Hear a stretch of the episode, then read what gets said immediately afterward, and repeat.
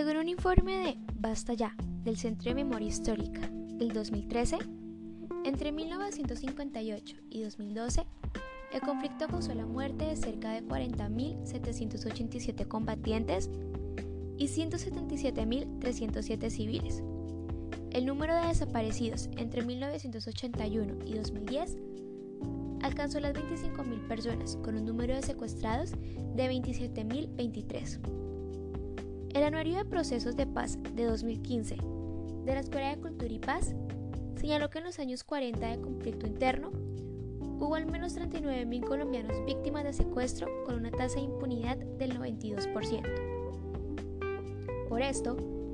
en los siguientes minutos hablaremos de un contexto histórico nacional, del proceso de paz en Colombia a lo largo del último siglo, su modelo de negociación, influencias internacionales y actores importantes. En los últimos 70 años, la historia de Colombia ha estado marcada por el conflicto armado, la desigual repatriación de tierra y el poco espacio para la participación política dio paso al uso de la lucha armada y la violencia como medio de protesta. Este método fue reforzado gracias a la irrupción del narcoterrorismo, narcotráfico y la presencia de nuevos actores político-armados en la lucha revolucionaria. De este modo, la violencia ha sido el método usado por los grupos armados, bajo la justificación de ser el único medio para transformar la sociedad y no permitir cambios ilegítimos. Es así como la fractura creada por las desigualdades, el uso de fuerza y la lucha del poder marcaron las dinámicas sociales y políticas del país. La pluralidad de actores que han alimentado y transformado el conflicto armado en Colombia es una de las características más representativas de esta guerra, Pese a que los principales actores han sido los partidos políticos tradicionales y los movimientos guerrilleros, el surgimiento de movimientos paramilitares, grupos revolucionarios y narcotráfico también han mantenido predominancia. Entre los años 1974 y 1990, Colombia pasó por diversas reformas constitucionales que mantuvieron las diferencias sociales de carácter estructural, al igual que los cambios drásticos en cuanto a la economía. El origen de las guerrillas colombianas se le atribuye a la exclusión socioeconómica y la limitada participación y representación en la política. Los grupos armados más reconocidos en el siglo XX, como las Fuerzas Revolucionarias de Colombia, Ejército del Pueblo, Ejército de Liberación Nacional, Ejército Popular de Liberación y Movimiento del 19 de Abril,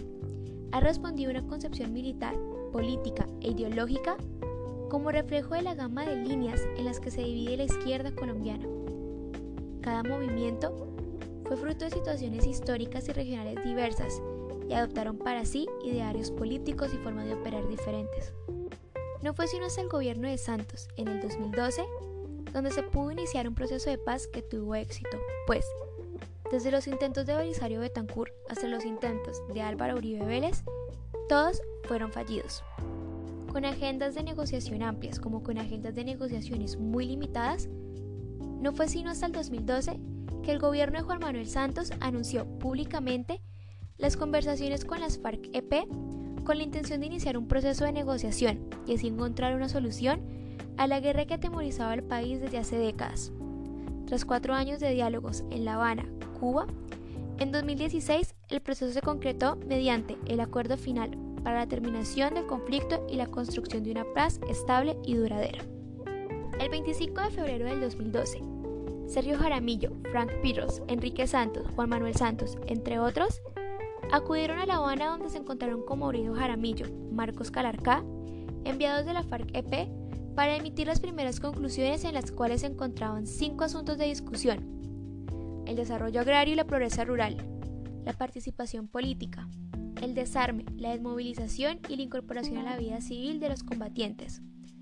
la seguridad y la verdad y la justicia, reparación con garantías de no repetición. En lo que el grupo insurgente presentó un folio con 200 puntos de conversación, incluyendo los derechos humanos, la explotación de recursos naturales y las distintas reformas. Días más tarde, entre el 17 y 19 de marzo del año en mención, las dos partes acordaron un segundo encuentro pactando una hoja de ruta para la construcción del acuerdo, donde se fijaron los seis ejes centrales del mismo, planteando las ideas propuestas por el gobierno. Además, afrontar el problema del narcotráfico, los mecanismos de acompañamiento, observación internacional y verificación. Y finalmente, el 26 de agosto del 2012, en La Habana, se firmó el documento que marcó el comienzo del proceso de paz. Hacia el año 2013, se da inicio a una nueva ronda de negociaciones y después de diversos retrasos, las dos comisiones anuncian que se logró un acuerdo en el primer punto de la agenda sobre la política de desarrollo agrario y el 20 de agosto de ese año, las FARC-EP reconocen su responsabilidad por generar víctimas en el conflicto armado.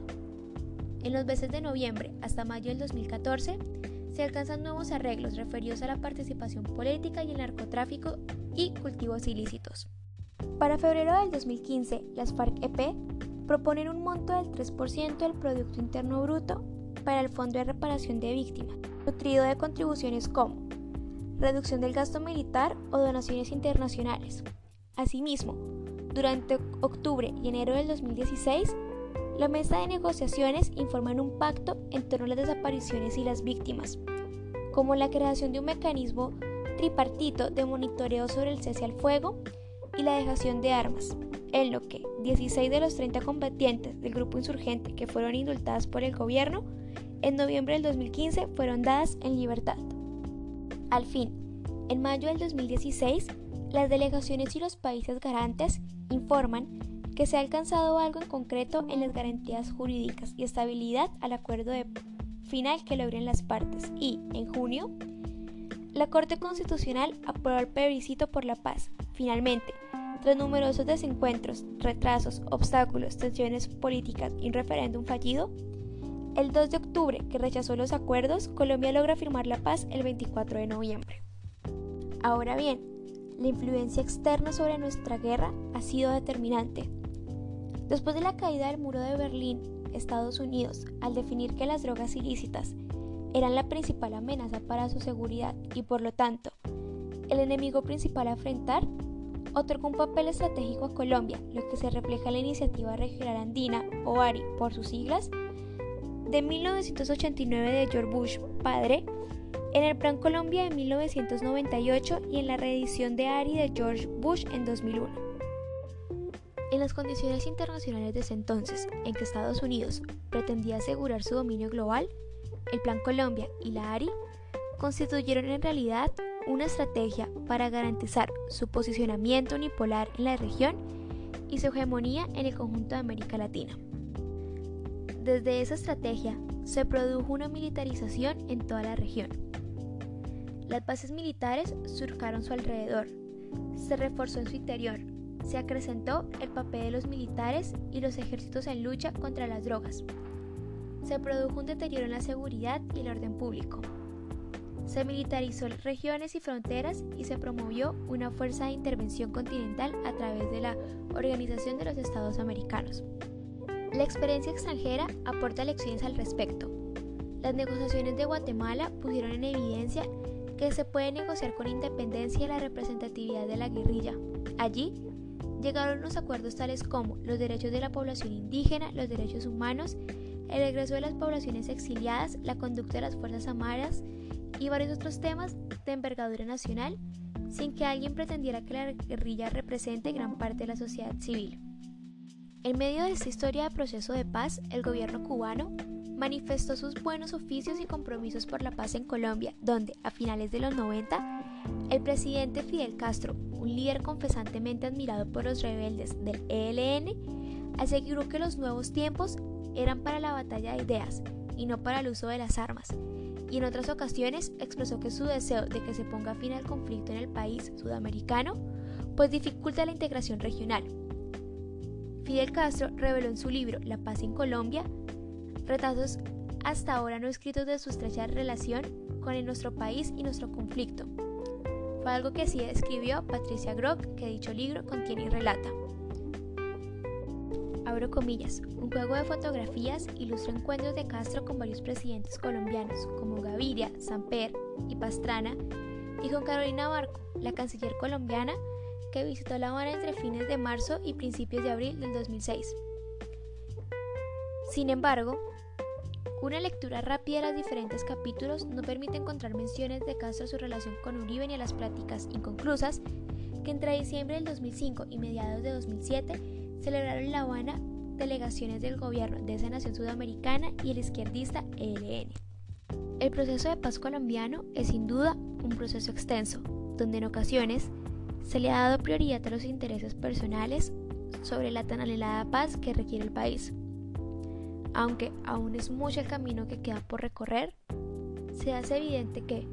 poco a poco, vamos sembrando raíces que van a dar sus frutos en unos años y veremos, quizás, una Colombia tranquila, una Colombia con paz, una Colombia cuarime y una Colombia igual.